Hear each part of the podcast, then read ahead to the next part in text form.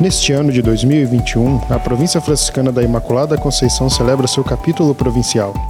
Para partilhar algumas reflexões, nós convidamos a vocês a ouvirem essa série que se chama Juntos que se constroem os sonhos. Meus irmãos e minhas irmãs, paz e bem. No sétimo dia do capítulo provincial da província franciscana da Imaculada Conceição do Brasil, nós realizamos a eleição do vigário provincial e dos definidores para o próximo triênio. E estamos então aqui com o recém-eleito, reeleito vigário provincial, Frei Gustavo Medella. Nós já tivemos a oportunidade de três anos atrás estarmos aqui juntos. E agora os irmãos lhe confirmaram nessa missão, tendo certeza, é claro, que o trabalho foi tão bem feito que merecia ser continuado. Por isso é uma alegria estarmos aqui com você, Frei Gustavo. E Frei Gustavo que é de Petrópolis, da cidade da região serrana do Rio de Janeiro. E a gente vai aproveitar então que ele está aqui conosco para fazer algumas perguntas para que vocês também entendam melhor esta missão e também como ele desempenhou e desempenhará esta função, esta missão que exerce já com tanto carinho. Frei Gustavo, como o senhor encara essa missão confirmada pelos seus confrades? Paz e bem, Frei Gabriel, paz e bem a você que nos acompanha na nossa TV Franciscanos e em todos os outros nossos meios de comunicação. Frei Gabriel, em 2016, quando Frei Fidêncio, depois de seis anos, foi eleito pra, para mais um triênio ministro provincial, ele usou uma expressão da qual eu nunca mais esqueci. Ele disse assim: Os irmãos me devolveram a jarra e a bacia para continuar lavando os pés desses irmãos. Eu acho que o meu sentimento é mais ou menos por essa linha. Os irmãos me devolvem o jarro, a bacia, também a toalha, para permanecer nesse serviço de lava-pés à fraternidade provincial e de maneira muito especial ao irmão ministro, nosso querido Frei Paulo Roberto Pereira, eleito ministro neste capítulo. E aí então os irmãos me devolvem essa função e eu prometo me esforçar para fazer aquilo que está ao meu alcance e ser um bom servidor da fraternidade. Nós sabemos que você o fará. No triênio que passou, também como secretário de evangelização, o que deu para você fazer em termos de evangelização nesses dois anos que tivemos de pandemia? Foi um triênio muito atípico e que exigiu muita criatividade muita coragem e muita esperança de todas as nossas frentes de evangelização. E aí eu me refiro aos confrades, aos leigos. E graças a Deus pudemos perceber respostas muito ousadas e criativas. É, a, o aumento do número de encontros e reuniões é, online através da internet, já que todos os encontros pre presenciais estiveram muito restritos.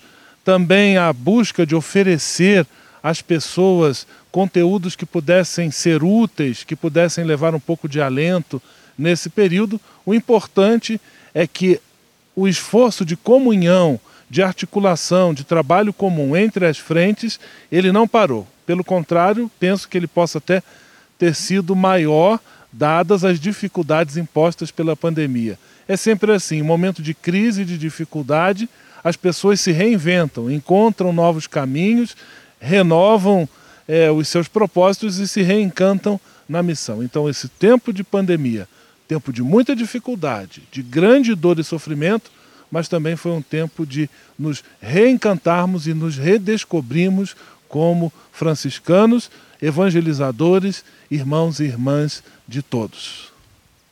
Muito bem. Quais as suas expectativas e desafios para esta nova etapa neste serviço?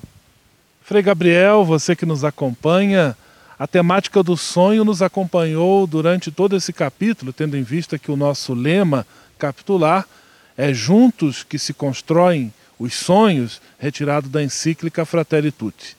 É tempo de continuar sonhando, sonhando com um amanhã melhor, sonhando com um Brasil mais justo, com uma sociedade mais tolerante, com um cristianismo mais profético e transformador e em tudo isso, creio, nós podemos dar a nossa contribuição. Precisamos ter o coração sintonizado ao coração de Deus, precisamos nos deixar inspirar por Cristo e por Francisco, porque eles são a nossa força para juntos construirmos aquilo que sonhamos e mostrarmos que é possível sonhar diferente, que é possível sonhar melhor. Muito bem. E, Frei Gustavo, como esperançar e sonhar em tempos tão difíceis?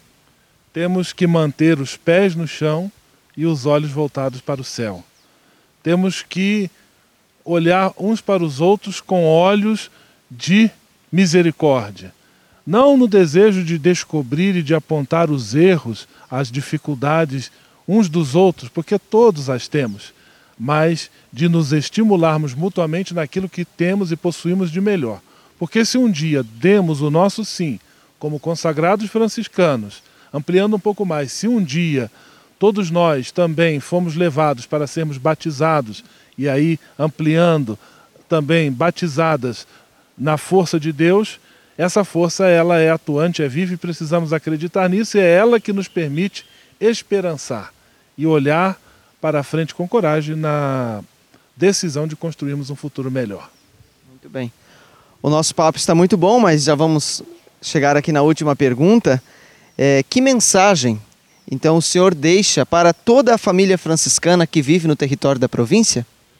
A mensagem é que o lema do capítulo ele se aplica também a vocês, nossas queridas irmãs clarissas da segunda ordem, as nossas irmãs concepcionistas, também todas as congregações franciscanas, os nossos confrades capuchinhos, conventuais da terceira ordem regular, nossos irmãos da ordem franciscana secular, da terceira ordem regular, todos os nossos colaboradores, voluntários, lideranças das nossas presenças evangelizadoras, juntos que se constroem os sonhos e vocês também, nós queremos juntos de nós para construirmos estes sonhos. Vamos juntos, porque somos mais fortes e Deus caminha conosco, entre nós, ao nosso lado, acima de nós, nos conduzindo e nos protegendo. Juntos é que se constroem os sonhos. Paz e bem, Frei Gustavo, muito obrigado por esse bate-papo, por essa conversa. É, há três anos atrás o nosso bate-papo foi muito agradável e essa vez só confirmou o quanto conversar com você é sempre muito bom. Desejo a você um bom ministério junto com a gente e que Deus também conceda para você ainda mais dons daqueles que você já tem. Paz e bem a todos que nos acompanham. Um grande abraço.